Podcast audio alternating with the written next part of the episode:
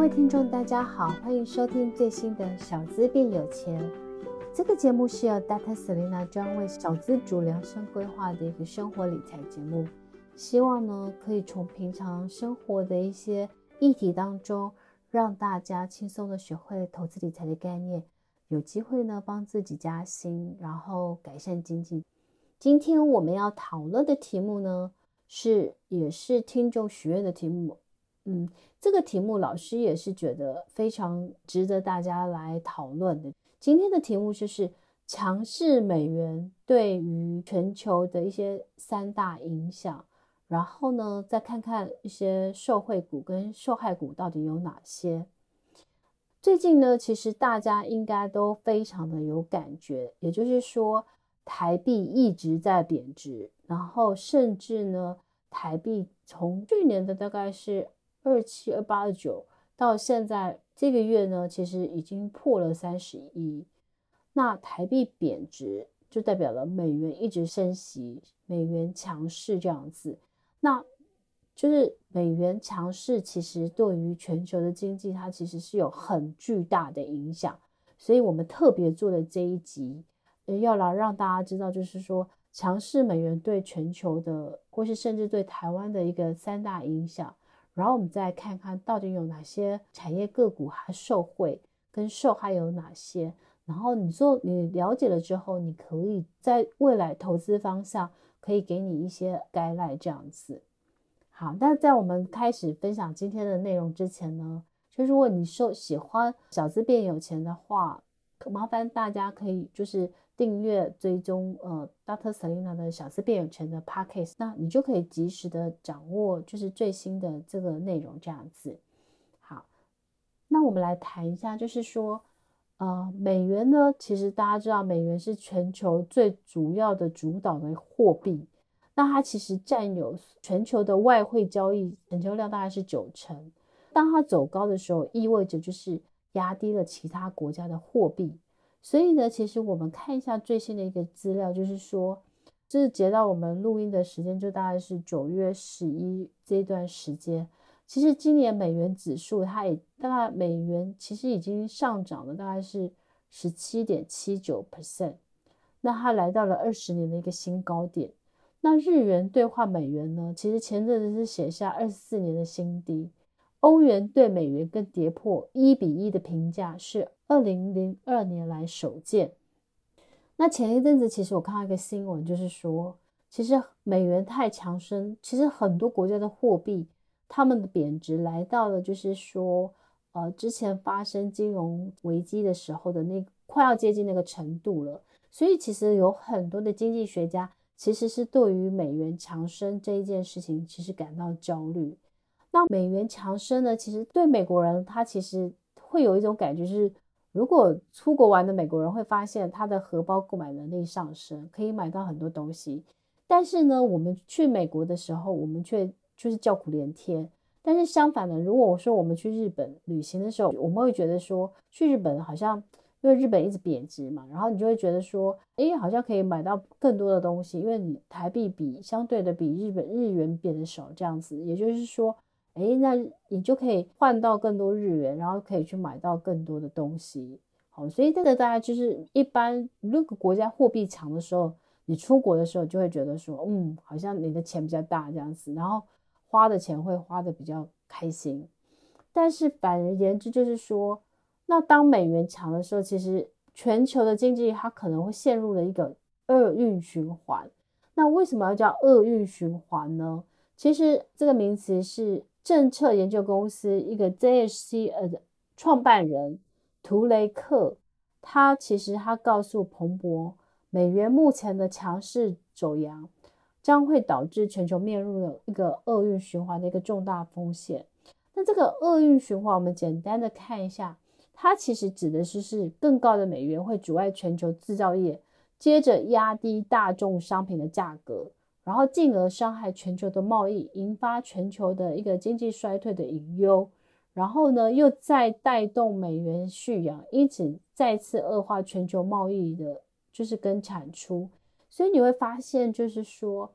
当美元太强的时候，其他货国家货币贬值的时候，其实它就会让全球的经济会发生呃，就是很大的衰退的一个隐忧。那为什么会这样？下面会来去做一些解释，进一步的解释。那大家有一个概念，就是说，其实外汇战场是一种零和的博弈，有赢家就有输家。所以，其实德意志的银行首席国际的一个策略师拉斯金，他曾经解释，每一个国家都想赢，但是在这个汇率的世界当中，它其实不会发生。也就是说，当美元独强的时候，其实全世界的国家的货币基本上是贬的。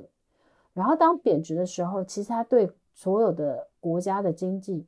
股汇市其实都会有非常大的冲击。那强势美元会如何打乱全球市场？那谁又是受害，谁又是受益？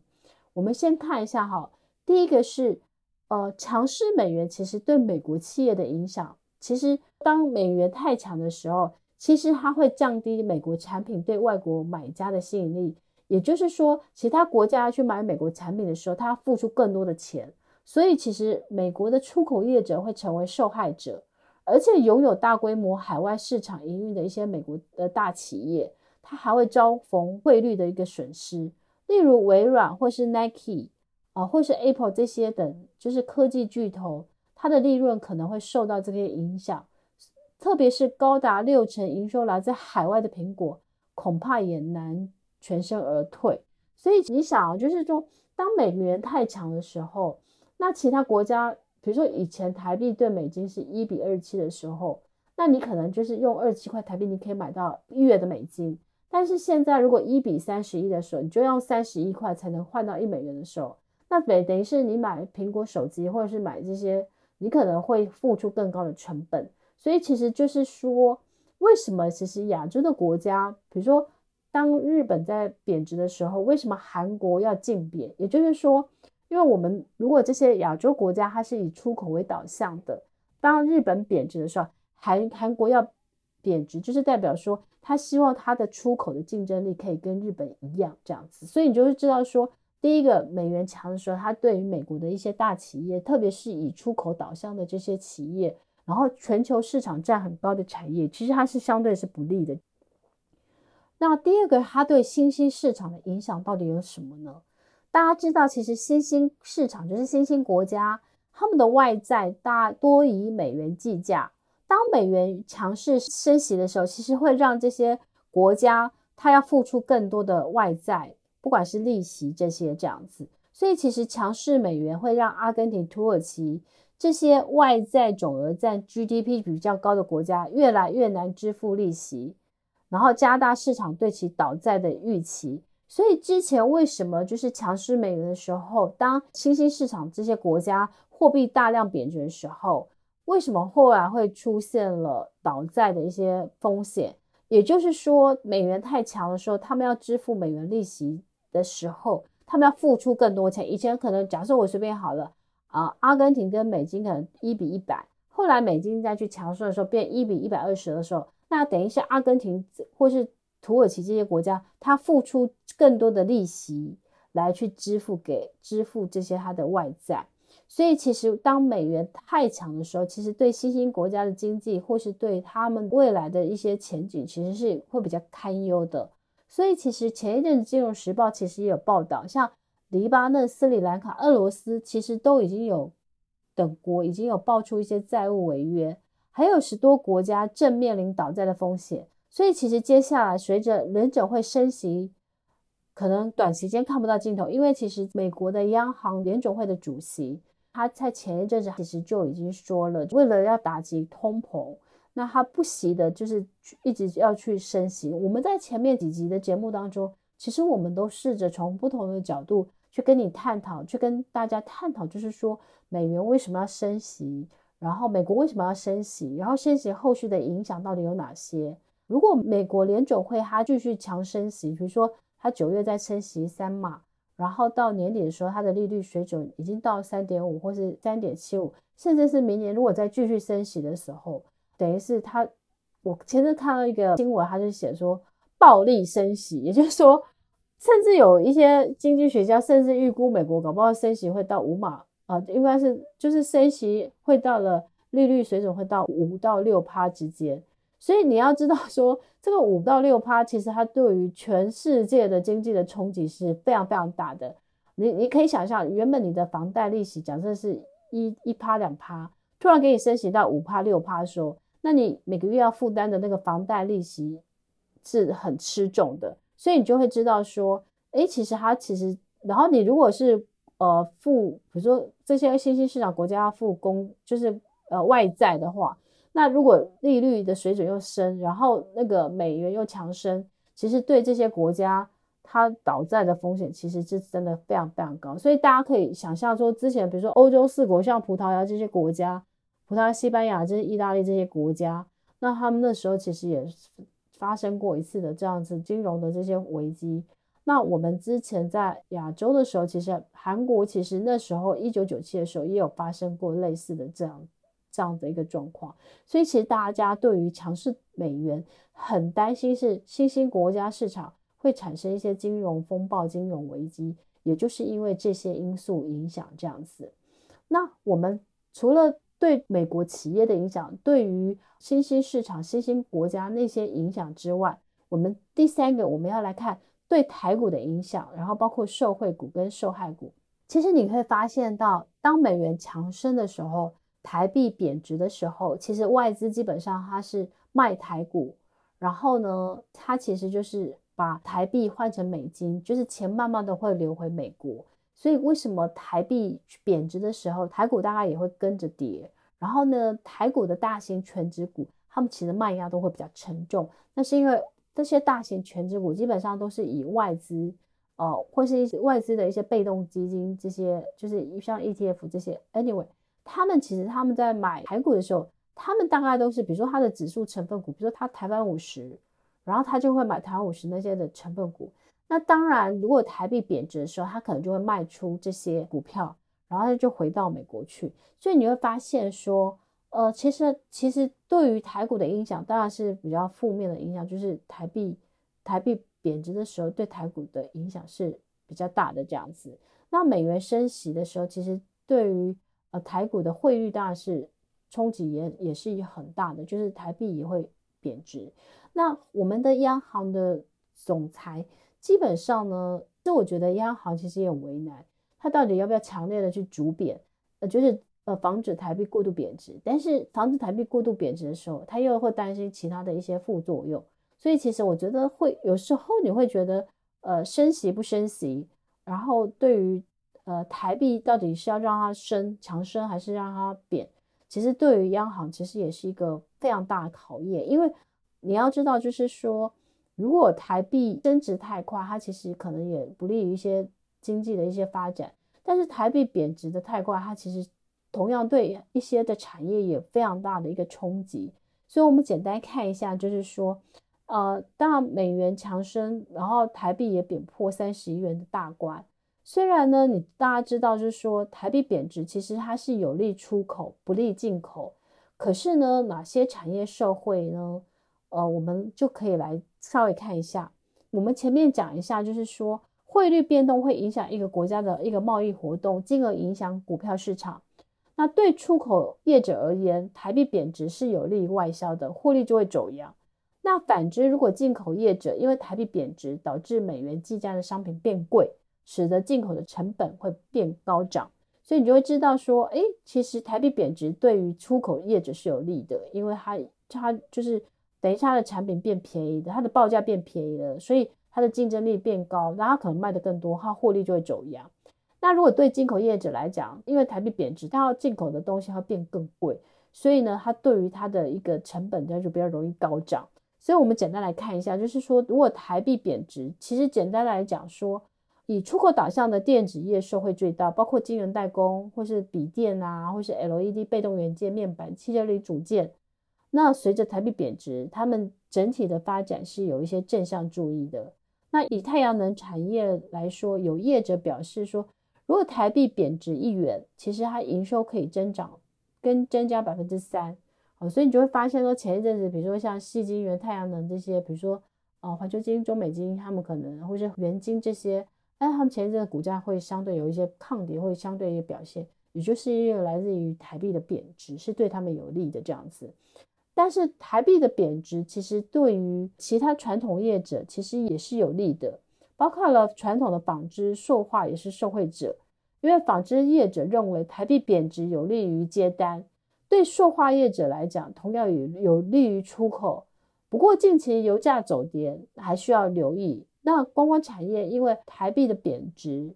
所以可能可以等疫情解封之后，渴望吸引国外旅客来台湾观光。那预估对未来的营收是有正面的效应的，因为你知道，就是当日元贬值的时候，我们就会觉得去日本玩好像变比较便宜，我们就会去日本。那如果台币贬值的话，那是不是会吸引到更多的外国游客？比如说包含了呃日韩啊，或是新加新马的这些观光客来台湾，所以它当然对于呃这些观光业者、产业的业者是有一些未来的营收是有正面效应的。那我们来看一下，那受害的产业有哪些？其实呢，会包括了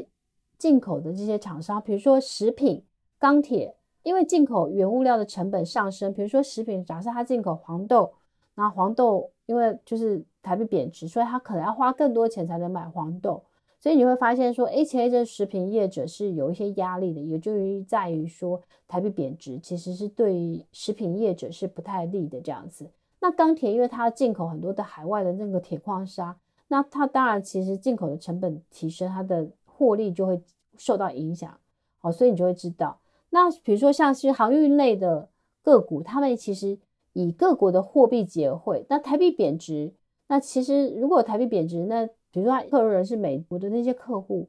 那他当然就会造成一些汇兑的损失，所以你会发现说，除了前一阵子航运类股股价破新低，记得前几天看到阳明。好像七八十块了，所以你看它从去年两百多修正到现在七十多元。因为其实航运类股算是景气循环股，那当景气循环股的时候，它第一个就是 supply 跟 demand，也就是说，当大家会担心是全球的经济衰退的时候，那是不是就是有一些的需求会呃三 C 或科技产品的需求是下降的时候，那当然出对于这些航运业者他们在货的。就是那个量能是不是会减少？那所以你会前阵除了报价航运的这些运费的报价下跌之外，其实你也可以看得到，就是说台币贬值其实对他们也有一些冲击。那这些当然就反映在股价破新低破底，其实就是因为这些因素产生的一个影响，这样子。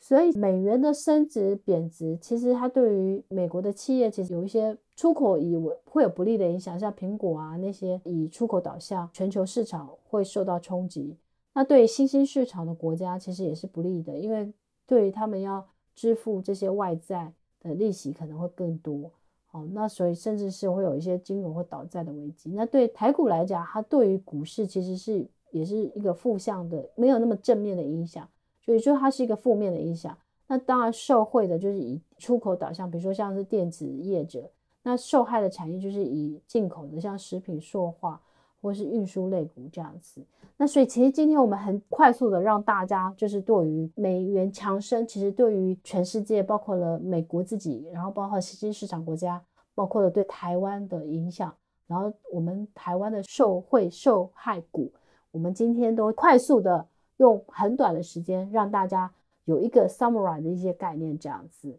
好了，那其实老师一直都是很希望是可以让大家从生活的议题当中，呃，你可能会不，你可能不觉得说它对你有影响，可是其实我觉得大家学习投资，其实慢慢的，呃，除了个股的研究，其实我觉得总体经济总经，特别是美国经济的对全球这些股汇市的影响，其实是很巨大的。所以我觉得大家都要试着去了解，就是升息、降息、通膨，然后这些美元指数、美元对于这些影响这样子。那这是老师的用心，也希望对大家打开你的全球的财经视野，有一些初步的一些帮助这样子。好了，那我们今天的就是分享到这边，谢谢大家收听。然后再次提醒大家，就是说收听我们的节目呢。其实除了每一周我们会抽出一个，就是周周听 Podcast，周周送发财金之外，就是说你只要听了我们的节目，然后给我们五颗星的评价，并留言你收听的感想，